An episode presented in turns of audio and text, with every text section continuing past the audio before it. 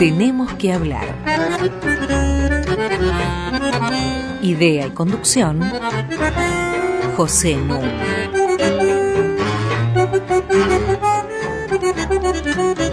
Muy buenas noches, acompañado de Mariana Heredia y de mis queridos amigos Esteban El Bebe Rigui y Martín Bomer. Hoy tenemos que seguir hablando del tema de la justicia. Martín Bomer es director nacional en el Ministerio de Justicia de la Nación, encargado de temas vinculados precisamente a la reforma de la cultura jurídica y por tanto de el poder judicial. Esteban Rigui, el Bebe, ha sido ministro del Interior del gobierno de Cámpora y ha sido durante varios años procurador general de la Nación. Como ustedes saben, ustedes pueden consultar todas nuestras emisiones, incluidas las tres que se han referido a la cuestión de la justicia, entrando a www.radionacional.com.ar barra podcasts y comunicarse con nosotros para darnos sus impresiones, sus sugerencias, sus críticas a tenemos que hablar arroba radionacional.gov.ar. Al terminar el programa anterior, casi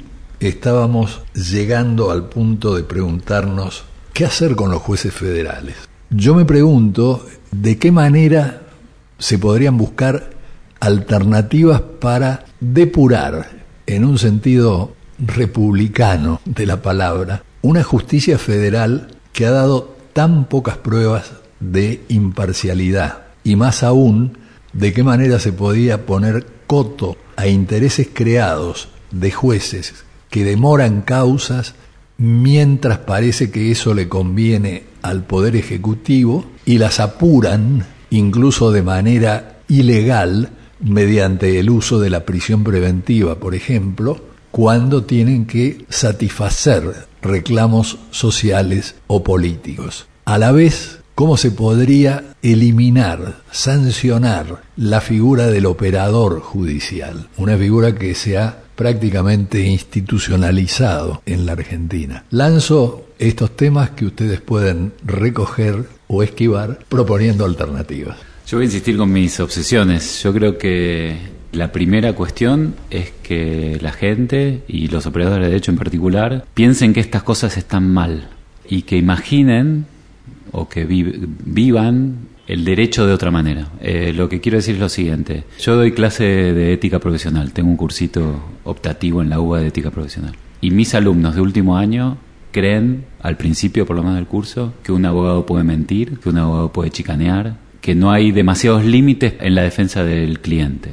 ¿Cómo se cambia eso? Bueno, yo creo que se discute, se leen los códigos de ética, se los explica, se los justifica a la luz de la función de los abogados, las abogadas en una democracia constitucional. Y me parece que el punto en estos casos, o lo que estoy viendo, es que lo que hace el establishment con estos problemas es sacarlos de la discusión, no responder. Entonces lo que yo creo que hay que hacer es mantener estas cuestiones sobre la mesa, seguir discutiendo que estas cosas están mal y tratar de mostrar cómo se harían mejor. Por supuesto, hay muchas cosas que hacer más, supongo, en la coyuntura, pero hay un tema cultural de que mucha gente en el derecho cree que así son las cosas, siempre se hicieron así y siempre se deberían seguir haciendo así. Y me parece que es importante mostrar contraculturalmente que esas cosas están mal y además mostrar cómo se deben hacer mejor. Mostrarles que cuando dos colegas se juntan en un estudio, perfectamente pueden intercambiar las pruebas que tienen cada uno para el interés de su cliente o el derecho de su cliente y que si alguno está satisfecho con que el otro tiene razón, terminar la cosa ahí. Eh, esa es la forma de trabajar en la justicia y cuando empecemos a ver que hay formas más fáciles de trabajar,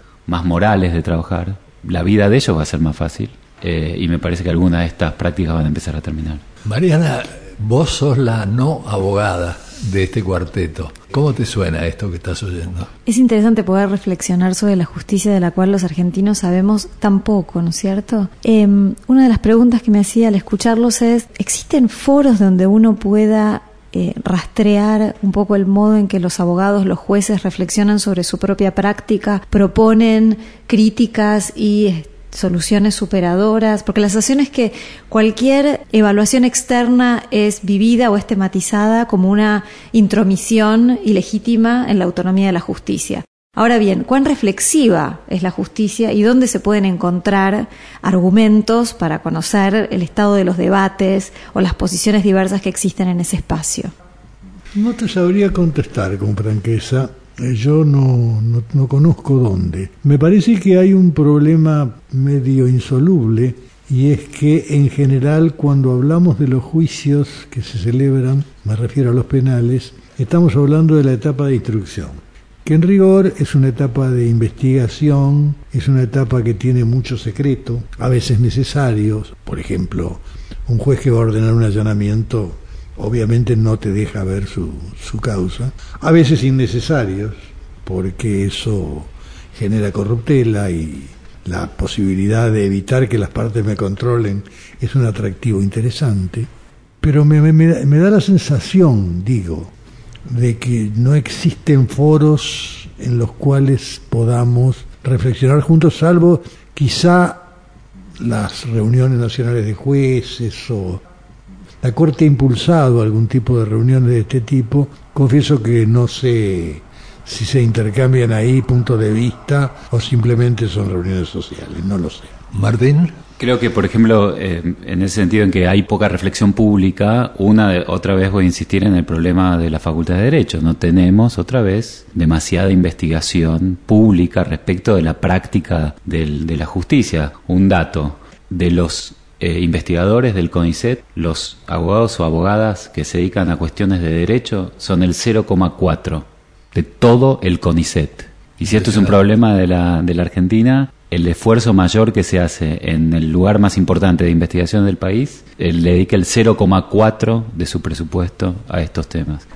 Pero sí hay, hay algunos foros que se han creado en, los últimos, en, los, en estos años de la democracia, que son algunas ONGs de abogados y de, qué sé yo, el CELS, la Asociación por los Derechos Civiles, la Asociación Civil por la Igualdad y la Justicia, el mismo Poder Ciudadano, alguna parte de CIPEC que en algún momento estuvo vinculada con esto, INESIP, la Asociación por el Pensamiento Penal. Hay lugares desde la sociedad civil que han ofrecido alguna, alguna discusión y propuestas. Bueno, por, por, por el otro lado más ideológico, el FORES, eh, Unidos por la Justicia, eh, son, son lugares donde hubo alguna investigación y alguna discusión respecto de esto.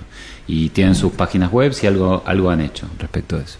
Eh, comentando un poco el tema, yo este, creo que lo que no habría que hacer es generalizar. A mí me parece que este, también aquí habría que ser cuidadoso en el enjuiciamiento, si es del caso, de comportamientos particulares. No todos los jueces son iguales, no todos han tenido el mismo comportamiento, no todos tienen la misma formación y no todos han cometido los mismos pecados. Creo que cuando uno enjuicia tendría que tener cuidado, además en que la demanda que se le formule no tenga que ver con determinados intereses. Por ejemplo, uno de los problemas más serios que existen en el Poder Judicial en este momento es, diríamos, los casos de prejuzgamiento social y en particular los casos de prejuzgamiento mediático. Es es habitual leer que si no se resuelve de tal manera, que es obviamente como se debe resolver, ese juez debe ser sancionado. Y a veces ha ocurrido. Esto es muy malo desde el punto de vista del funcionamiento normal de la justicia y este, me ha tocado, porque de casualidad metí mis pecadoras manos y lengua en un caso mexicano, que motivó que escribiera un librito sobre eso, tanto la jurisprudencia norteamericana, de la Corte norteamericana en materia de preservar la imparcialidad y la presunción de inocencia frente a casos de prejuzgamiento mediático, como las normas europeas que he leído, tratando de buscar remedios a, a esta situación para tratar de asegurar que los jueces no sean presionados, el Código Civil francés, por ejemplo, ha incorporado normas en este sentido, no me parece que sirvan para nada, para demasiado, digamos. Este, aparecen como vetustas antiguas y este sí me parece que es una cuestión que requiere un trato institucional suficientemente interesante. Una pequeña mención sobre los operadores de que habla. es inevitable que haya operadores de grupos de interés. Lo que sí es evitable es que haya operadores del propio gobierno del Poder Ejecutivo. Esto sí sería una sana práctica preservadora de criterios republicanos que los presidentes de la República se acostumbren a que no les no deben y yo diría no les conviene incidir o tratar de incidir en decisiones judiciales. Este es un mal de la Argentina, supongo que es probable que sea universal, pero en todo caso entre nosotros es muy claro, y la conveniencia de que el Poder Ejecutivo y también el Legislativo tenga una relación exclusivamente institucional con el Poder Judicial es algo muy difícil de lograr, pero muy necesario. Como ustedes saben, eh, no tenemos eh, pausas publicitarias. Afortunadamente lo que tenemos son pausas musicales.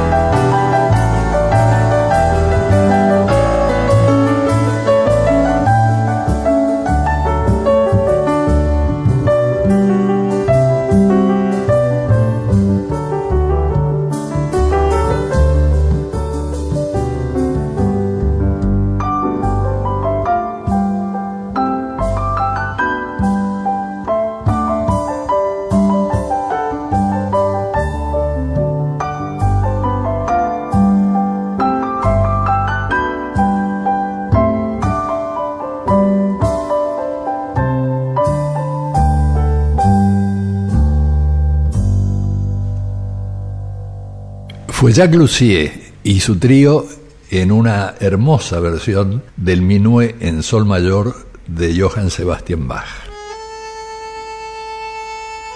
Hasta las 21. Tenemos que hablar. Con José Nuno.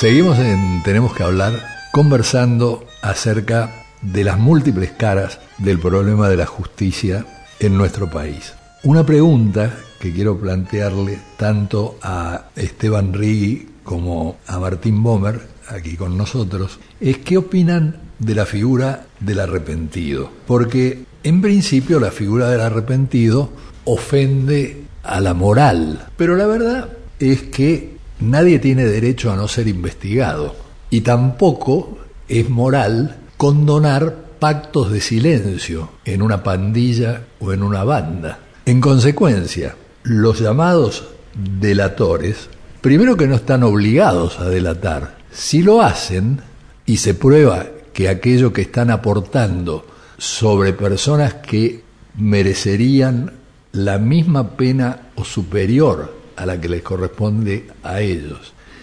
obtienen alguna ventaja, es objetable, no es objetable, es ético, no es ético. ¿Qué opinan? Eh, Mira, en principio es derecho vigente, es decir, los arrepentidos han sido incorporados al texto del Código Penal en noviembre del año pasado. Sí. Existen de todos modos en algunos sectores, como la lucha de, Contra la contra las droga. drogas, desde hace bastante, y yo diría que no ha mejorado demasiado la cosa como para apostar a que la justicia va a ser más eficiente con la utilización de estos métodos. De lo que no tengo duda es de que hay demandas de eficacia que persiguen instrumentos o incorporar instrumentos que afectan las reglas del debido proceso. Básicamente son tres. Es decir, la demanda es utilice agentes, Estado, utilice agentes encubiertos, utilice testigos reservados, o testigos para la corona se llamaron en una época, y utilice a los arrepentidos. Establezca un mecanismo de arrepentido. ¿Qué es un agente encubierto? El agente encubierto es un señor, este, un funcionario público, al cual el Estado autoriza a delinquir, porque se tiene que infiltrar o de alguna manera incorporar a una agencia criminal, a una banda de delincuentes. Ya esto es medio objetable, porque la pregunta es, entonces, ¿cómo, cómo, cómo funciona? Y funciona porque el Estado lo hace, lo hace delinquir y obviamente tiene una oferta según la cual no será castigado por las cosas que haga. Y sí lo serán aquellos que hayan interactuado con él. La pregunta es entonces en qué se diferencia el Estado de la banda de delincuentes. Pues unos cometen delitos que serán castigados y el otro introduce gente que, que, no será castigada. Me dirán, el fin último que se persigue en definitiva es distinto. Sí, es un argumento feo, porque en definitiva con ese fundamento se intentó justificar la tortura en la época de la Inquisición. El segundo diría el testigo, sobre todo en los países más afectados por la lucha contra las drogas, básicamente Colombia y México, se utiliza mucho el testigo con reserva de identidad. En la Argentina también se ha utilizado. Este, está previsto para algunos sectores de delitos, pero hay una jurisprudencia de la Cámara que los ha admitido mucho. En rigor, el testigo es importante saber quién es, porque mi, mi necesidad de testigos, mi necesidad estatal de conseguir testigos, es tratar de probar el delito.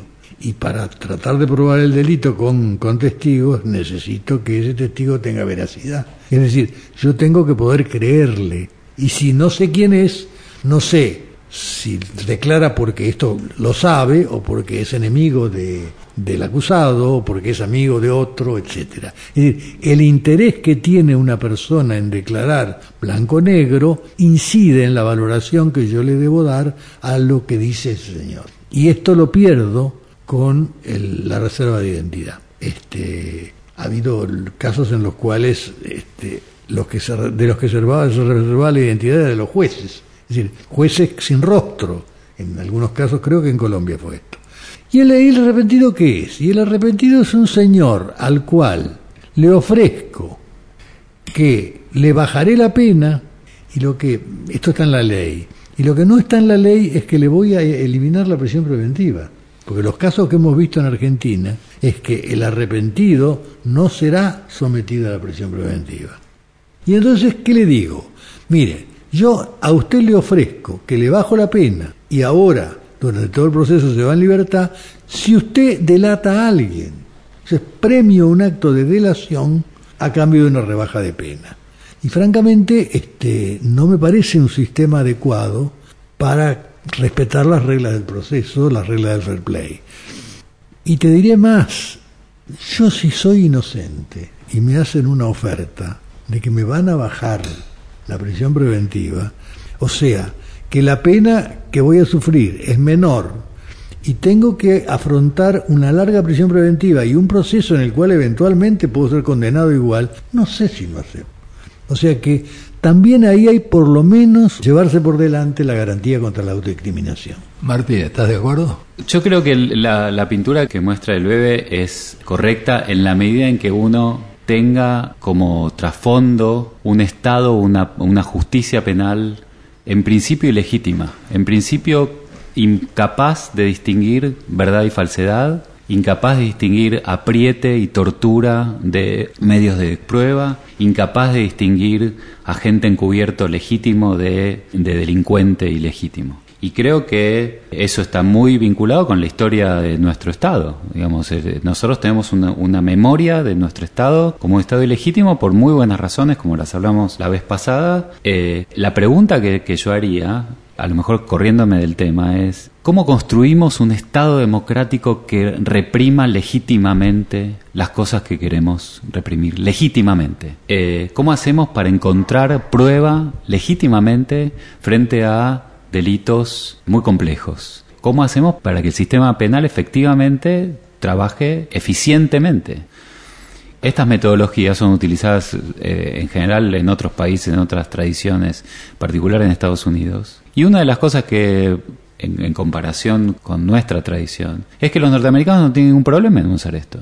Y yo creo que eso, para bien o para mal, eh, tiene que ver con que ellos creen que el fiscal, la fiscalía es eh, la representación legítima de un Estado legítimo que persigue legítimamente delitos y que si hay algún problema con aprietes, torturas, mentiras o lo que sea, o inocentes que, que hacen lo que sea para, para, eludir la, la, injusticia de un Estado ilegítimo, hay un juez que, le, que va a, a protegerlo, que va a proteger sus garantías y creen en eso. Nosotros impresionantemente no creemos en eso, porque tradicionalmente tenemos una justicia penal en la que no confiamos. Entonces la pregunta a mí me parece que la pregunta interesante es, bueno, ¿y cómo salimos de esto? ¿Cómo empezamos a, crear una justicia en la cual creamos? ¿Cómo, cómo llegamos a, una, a un país en la Argentina donde cuando se comete un delito la gente vaya a la policía a denunciarlo? Que, es, que si sin esto no funciona el sistema en la Argentina, no funciona. Si no tenemos la, la tranquilidad de espíritu que cuando queremos comportarnos como un ciudadano de una democracia constitucional, vamos a usar los mecanismos de un Estado democrático legítimo para hacer cumplir las leyes, entonces no hay manera de tener una, un sistema democrático funcionado. Eliminar el no te metas. Sí, pero también como construimos una autoridad legítima que me dé la tranquilidad que cuando me meto, no me meto en la boca del lobo, que cuando voy a, es lo que decía el bebé, que cuando yo me meto a denunciar, no entro en una situación en la cual voy a terminar violando derechos míos o de otros. Entonces, otra vez volvemos a que la cuestión no es solamente una cuestión de que la gente cumpla con la ley, es que la autoridad cumpla con la ley, la autoridad sea legítima, que no pase esto de que una persona inocente eh, mienta eh, que, que, efectivamente eh, cometió un delito porque la están apretando porque si no va a ir muchos más años eh, eh, preso. Entonces, ¿cómo hace uno para tener la tranquilidad de que del otro lado hay gente que va a cuidar sus derechos? Tema complejísimo. ¿Puedo hacer una pequeña... Sí. Un pequeño comentario. Este, a mí me parece que lo que dice Martínez eh, tiene un valor importante en tanto marca la diferencia que hay en un sistema en el cual el que investiga es el fiscal y el que resuelve y custodia las garantías es el juez, que es lo que acaba de decir. Y apuesta a eso y es probable que tenga razón. Este, es un mecanismo posible que se usa en muchos países.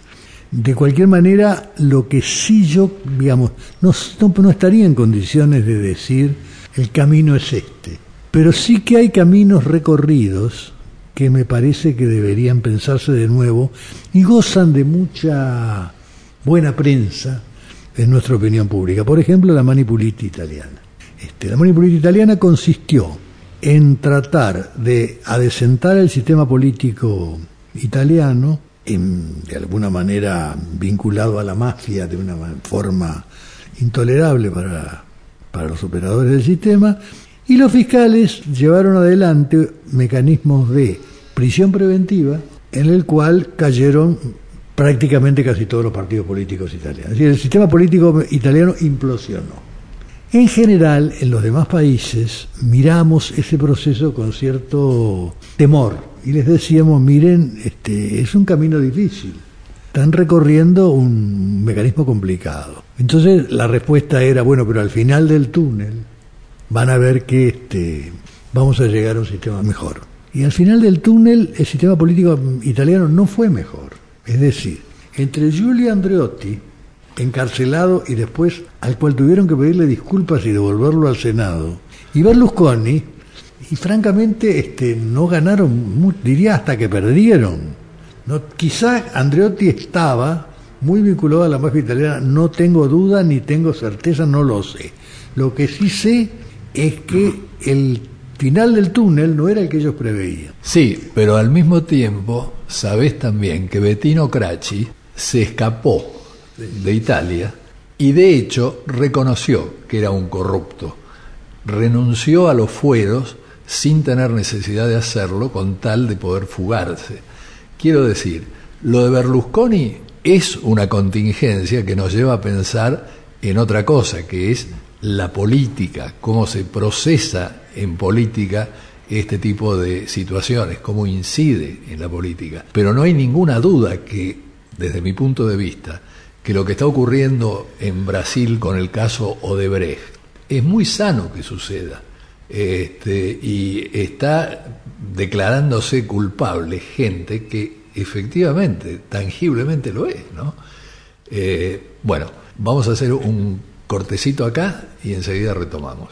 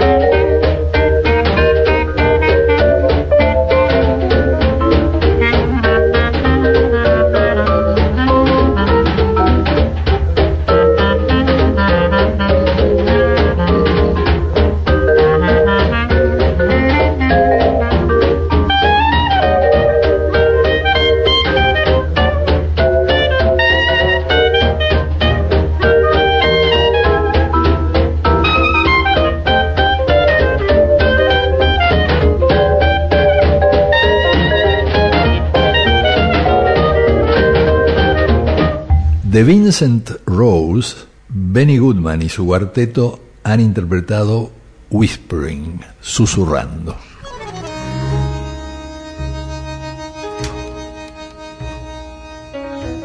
Seguimos en Tenemos que hablar con José Nuno.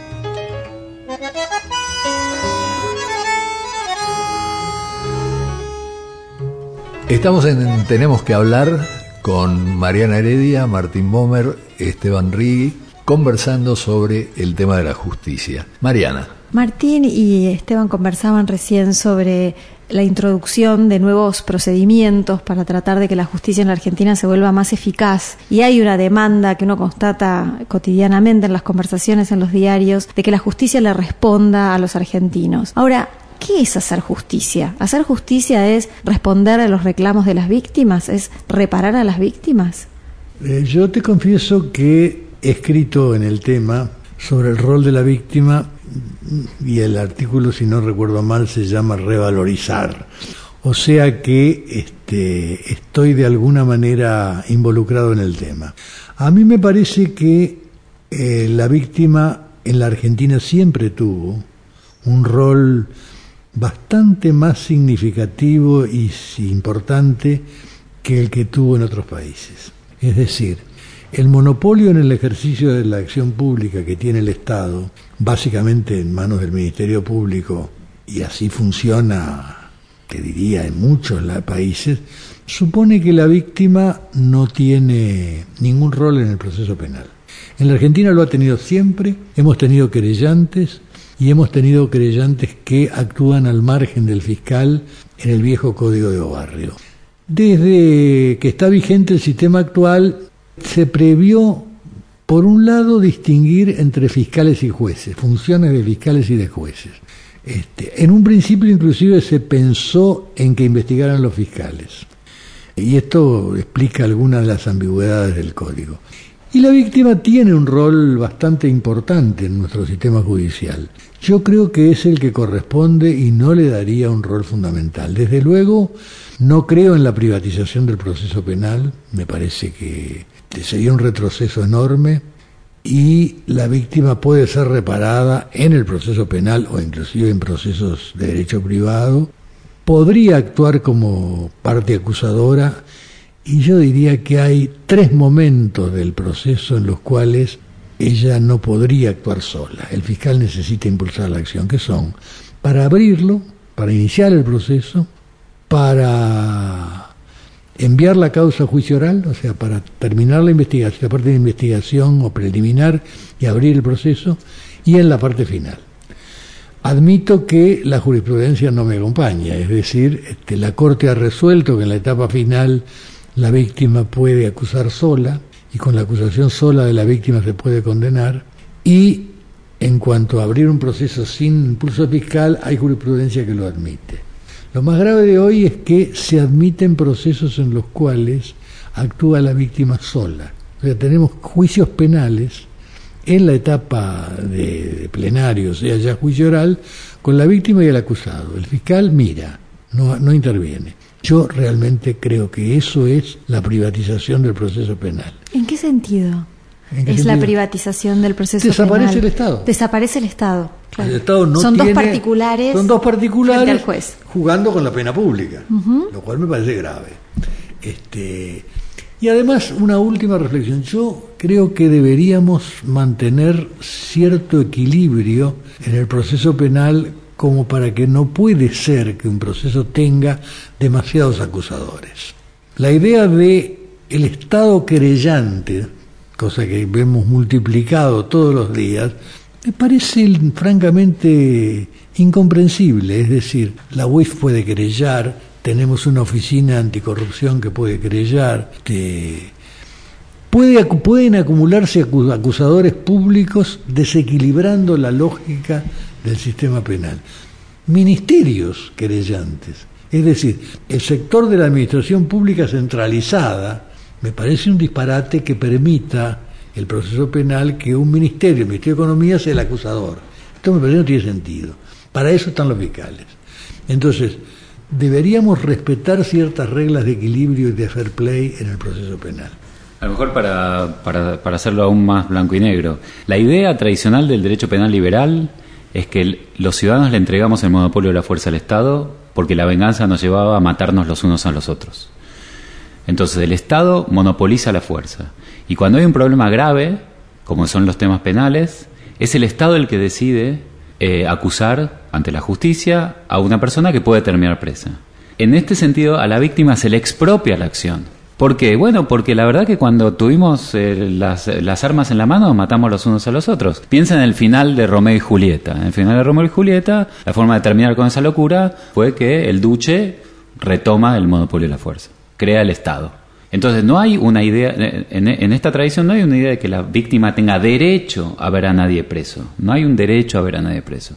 Es una acción pública que lo que hace es ordenar situaciones de conflicto muy graves. Entonces, eh, ¿por qué se mete la víctima en el proceso? Bueno, yo creo que se va metiendo la víctima en el proceso por todas las complicaciones de la, de la justicia penal que estamos viendo y por esta idea, a mí me parece, eh, que, trae otra vez la idea de venganza, que es la no impunidad, un derecho a la no impunidad.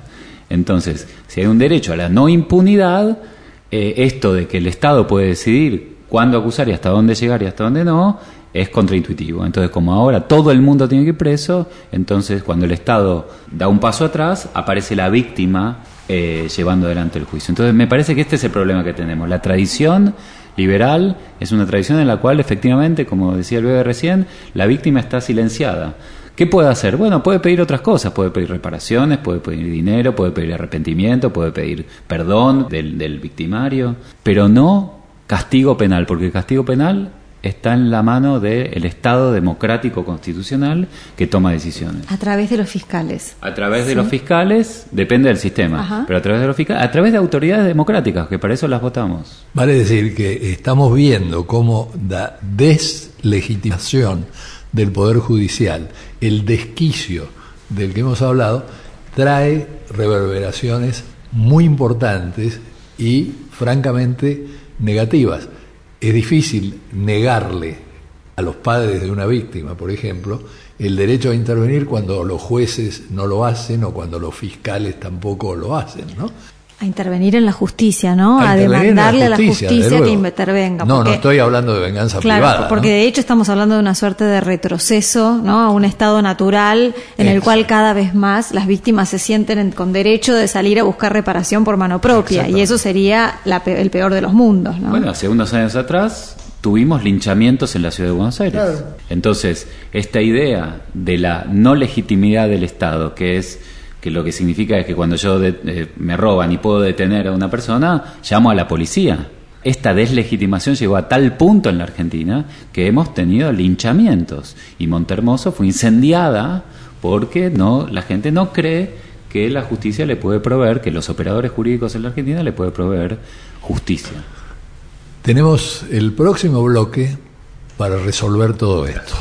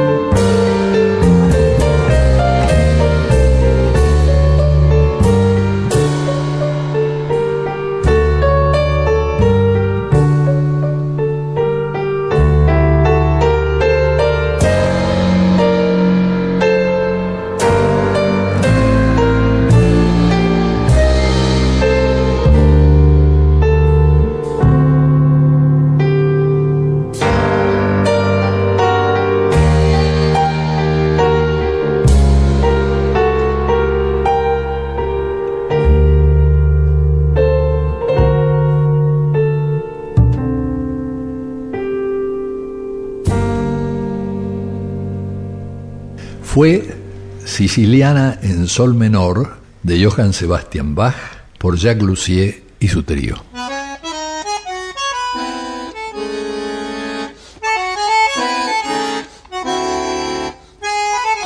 Seguimos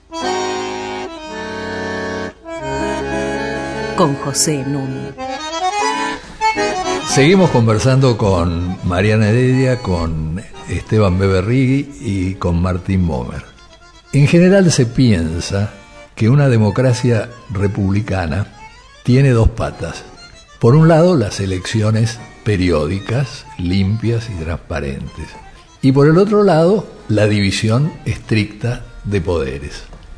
Lo que no se tiene en cuenta es que debe haber, como característica fundamental de una democracia republicana, una ciudadanía plena.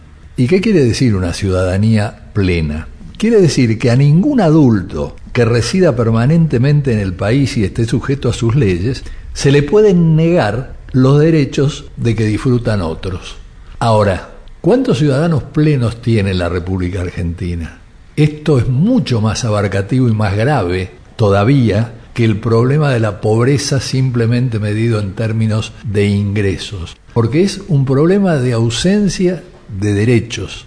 En estos días, el Consejo Internacional de Periodistas de Investigación ha dado a conocer cifras escalofriantes. El 1% de la población del mundo controla en este momento el 50,1% de la riqueza mundial. Bueno, en estas condiciones que se reproducen desde luego en nuestro país, un tema decisivo para enfrentar los problemas que venimos mencionando es el tema del acceso a la justicia, pero empezando por un acceso a la justicia informado, es decir, que los ciudadanos no sean ciudadanos no plenos, sino que sean ciudadanos plenos que conozcan sus derechos, sus obligaciones y el modo de procesarlos, el modo de ponerlos en práctica. Para esto hace unos años, con la colaboración del CIPEC en la figura justamente de Martín Bomer, desde la Secretaría de Cultura hicimos un manual de primeros auxilios legales, que tuvo un éxito espectacular porque la gente por primera vez entendía cuáles eran sus derechos. Esto es urgente volverlo a hacer. Necesitamos que la gente esté informada como primer paso para el acceso a la justicia. El segundo paso no es menor, y es que este acceso a la justicia esté garantizado por servicios gratuitos de defensores, dado que la justicia no actúa de oficio, se necesita el abogado que intervenga. Y si las personas desconocen sus derechos, desconocen sus obligaciones, no tienen asesoramiento legal, bueno, estamos hablando de un proyecto de democracia en pañales. ¿Qué opinan del tema del acceso a la justicia nuestros invitados? No tengo duda que tenés razón, quiero decir. Además de que una mejor redistribución del ingreso al cual te referías al principio, seguramente favorece un mecanismo de democracia republicana más equitativo y en todo caso contribuye a ser más justa y equilibrada esta sociedad. Uno de los factores que, que vos planteás, que es el acceso a la justicia, es evidentemente un síntoma de desigualdad.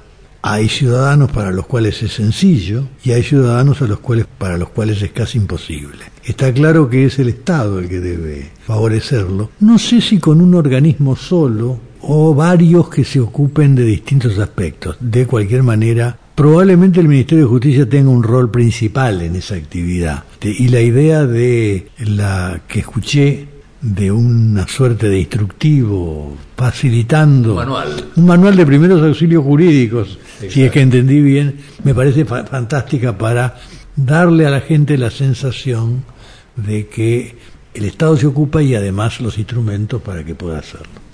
Para terminar en un tono optimista, cuento un poco algunas cosas que están haciendo el Ministerio de Justicia. El Ministerio de Justicia tiene un sistema de centros de acceso a justicia en esos centros, que hay más de 80 de ellos en todo el país, hay asistentes sociales, psicólogos, abogados, abogadas que, que reciben demanda ciudadana eh, de, a cientos de miles por mes Eh, ¿De a cientos de miles? Sí, cientos de miles.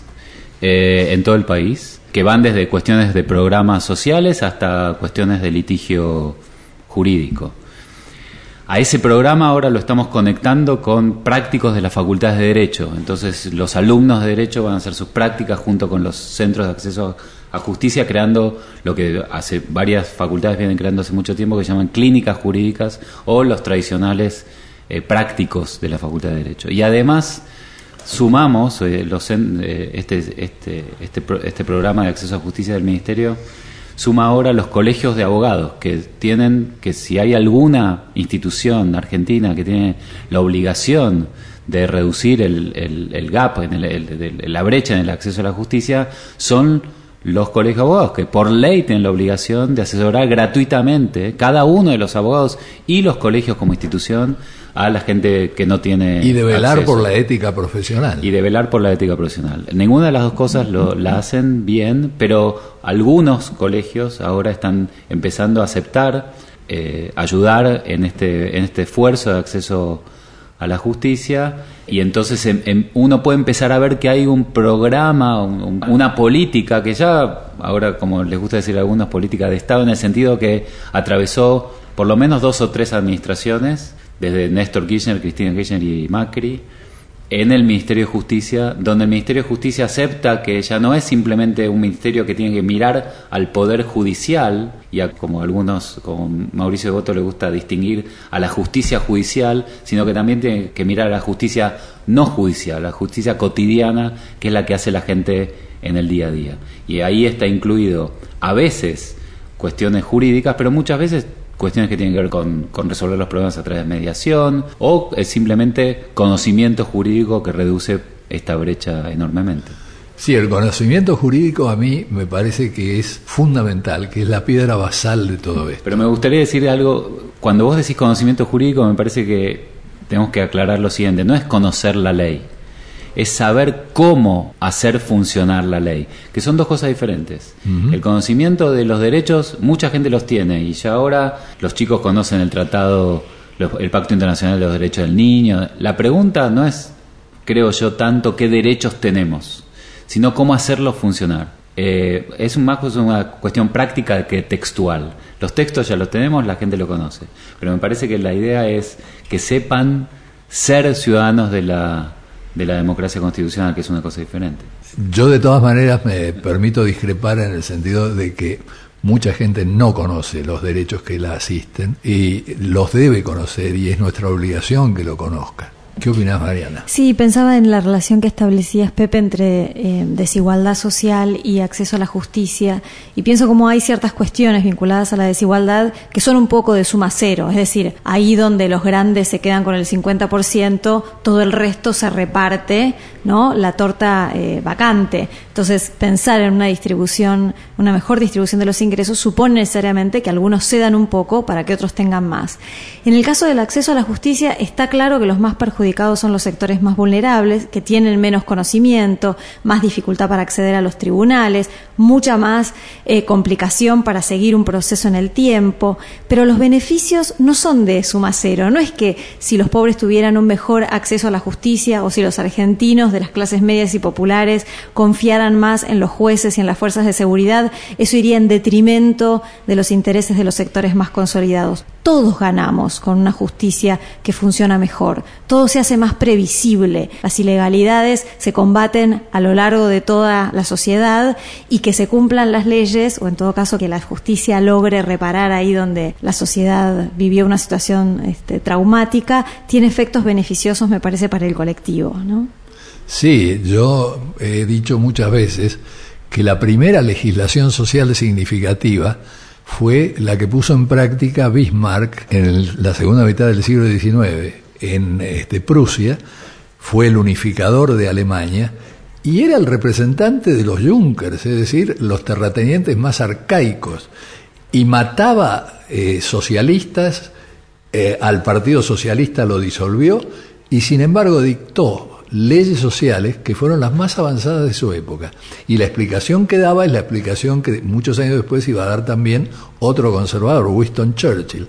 Lo hago para defender a los que tienen, porque si no, estamos condenados. Les agradezco muchísimo que hayan venido a estos programas. Esteban Beberrigui, amigo de toda la vida, Martín Bomer también, Mariana Heredia, colaboradora habitual del programa. Muchísimas gracias Inés Gordon, muchísimas gracias Walter Danesi y muchísimas gracias a Leonardo Sangari, editor del programa. Como diría Wimpy, que todo sea para bien.